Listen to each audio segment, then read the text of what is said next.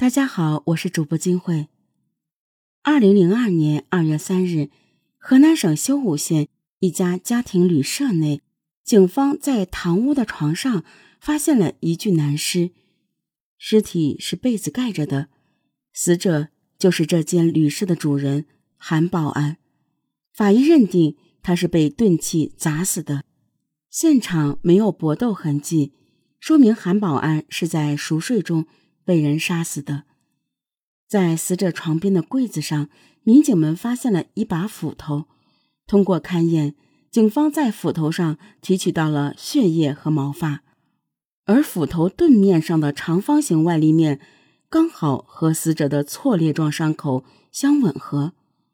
这把斧子就是杀死韩保安的凶器。斧头的木把过于粗糙。技术人员无法提取到凶手的指纹信息。让警方感到震惊的是，凶手的杀人动机。韩保安被人杀死之后，凶手又将其女儿强奸了。据韩保安的女儿韩芳芳描述，对她实施性侵害的凶手曾经多次入住他家的旅社，是一个持本地口音、五十来岁的男人，腿上有残疾。衣着和打扮都比较差，曾经说过来修武是做皮鞋生意的。按照韩保安女儿的说法，二零零二年二月二日，凶手再次来到他家旅社入住。当天晚上，在大厅的一角，凶手和韩保安的女儿一起看电视。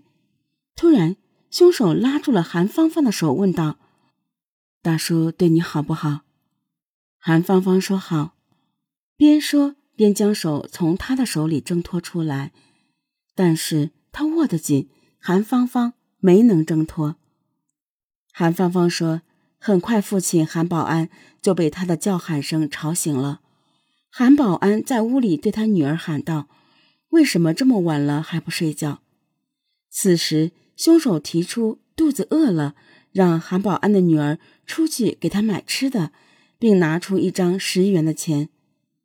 然而，就在韩芳芳买完东西返回家中时，凶手就对她实施了侵犯。这个时候，韩芳芳再喊自己父亲的时候，已经没有人回应了。直到第二天的早上，韩保安的女儿才把堵在嘴里的毛巾吐了出来，跳着出了院儿，喊了邻居，才把捆住她手脚的绳索解开。死者的家里大厅里摆着五张单人床，在大厅最右侧的单人床上，警方发现了韩保安的尸体。警方推测，凶手应该是在把他的女儿支出去买吃的时候，用斧头杀掉了韩保安，而他所做的这一切，都是为了后面他要强暴死者的女儿清扫障碍。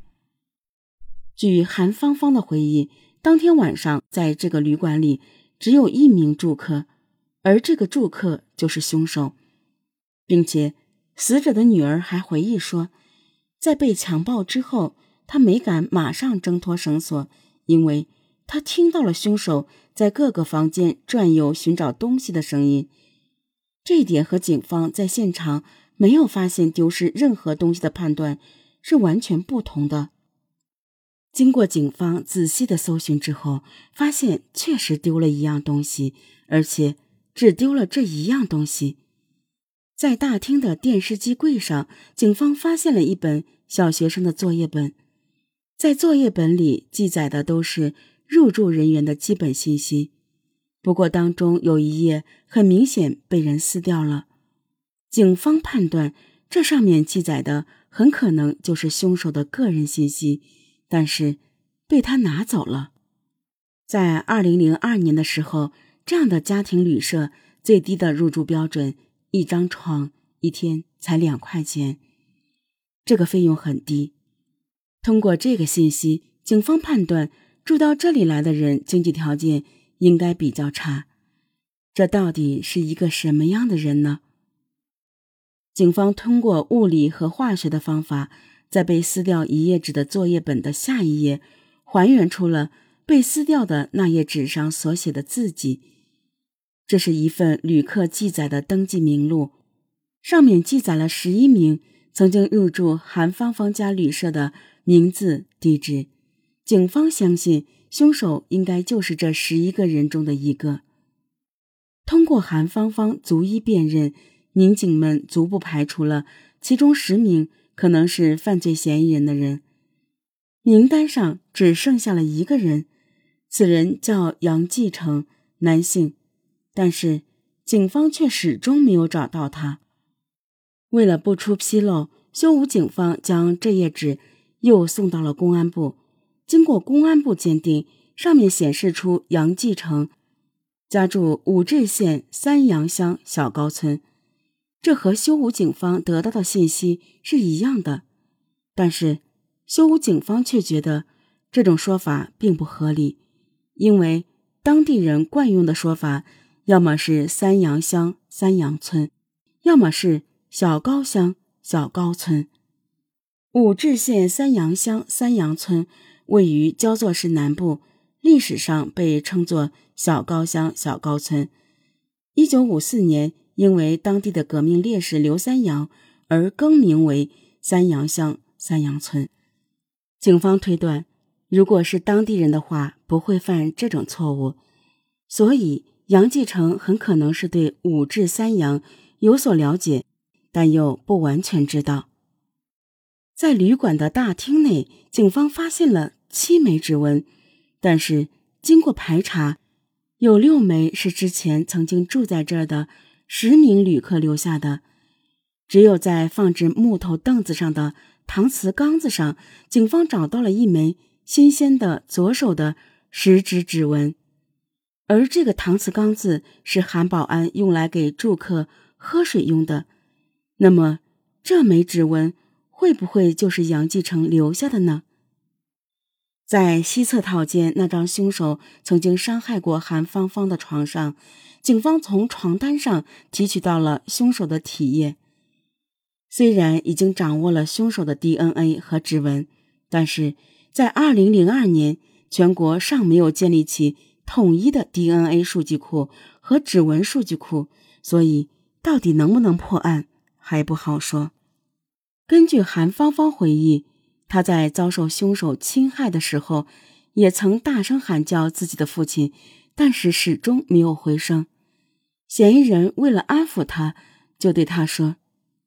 你不要害怕，我和你爸是狱友，我不会动你爸。你爸在床上躺着呢。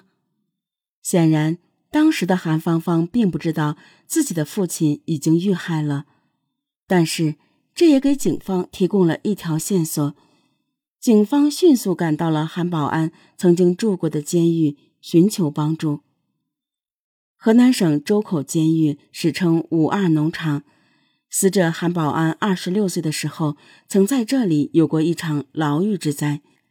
建国初期，韩保安伙同几个同伙成立了一个农奴党，结果因为反革命农奴党罪被判处有期徒刑十四年。